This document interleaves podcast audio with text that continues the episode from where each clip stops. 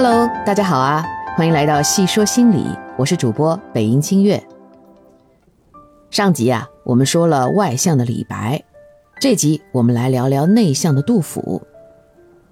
性格内向的人最显著的特征是，他们要从自己的内在世界，比如思想、情绪和观念中来获得精力。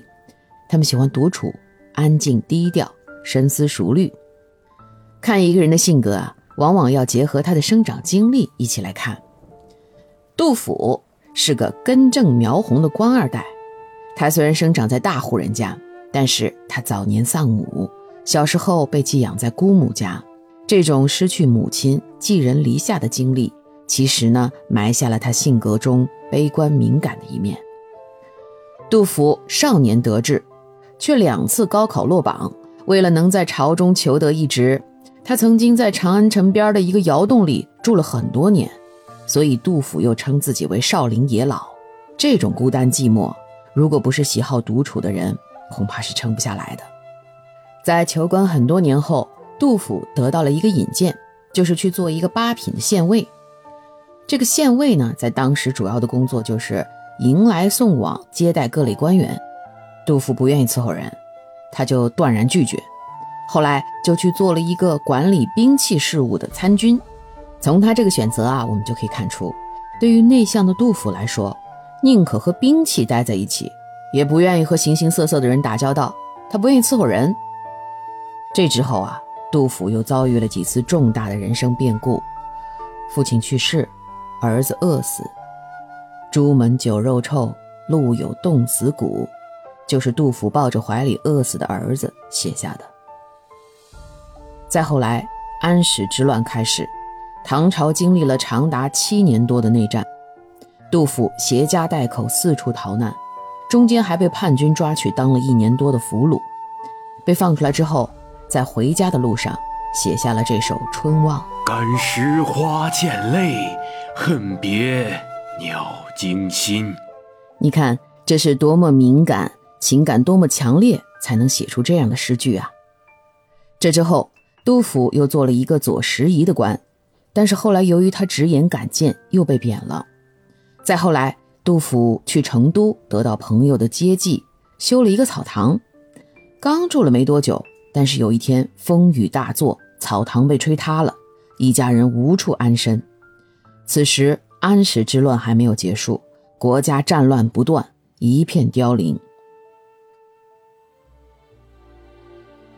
安得广厦千万间，大庇天下寒士俱欢颜。风雨不动安如山，呜呼！何时眼前突兀现此屋？无独炉破手冻死亦足。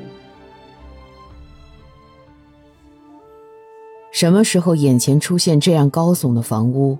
到那时，即使我的茅屋被秋风吹破，自己受冻而死，也心甘情愿。即使杜甫的生活已如此潦倒窘迫，他的心中装的还是家国情怀，百姓疾苦。如果说李白是向上看的人，是仙人，那杜甫就是向下看的人，是圣人。回看杜甫一生的经历，他出身高贵，但是经历坎坷，形成了他内向、敏感、隐忍、坚强的性格底色。而这种性格底色，不仅可以让他在重大的人生挫折中坚强面对，也给他的诗作增添了一股坚韧有力的感觉。他对民间疾苦的体察，对国家动荡的诉说，让我们看到了一个真实的战乱中的唐朝。其实啊。所谓的内向外向，都不过是一种性格的偏向性。我们大部分人都是处于极度内向和极度外向中间的。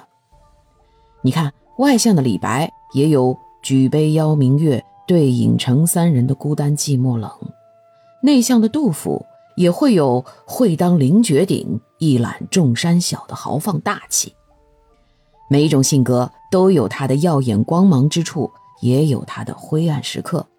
往往是表面看似性格优势，其实还藏着不为人知的劣势，反之亦然。而且啊，随着人年岁的增长，性格特点反倒会越来越模糊。所以，我们中国人讲究中庸啊，保持中正平和，这也是性格修养的最高境界吧。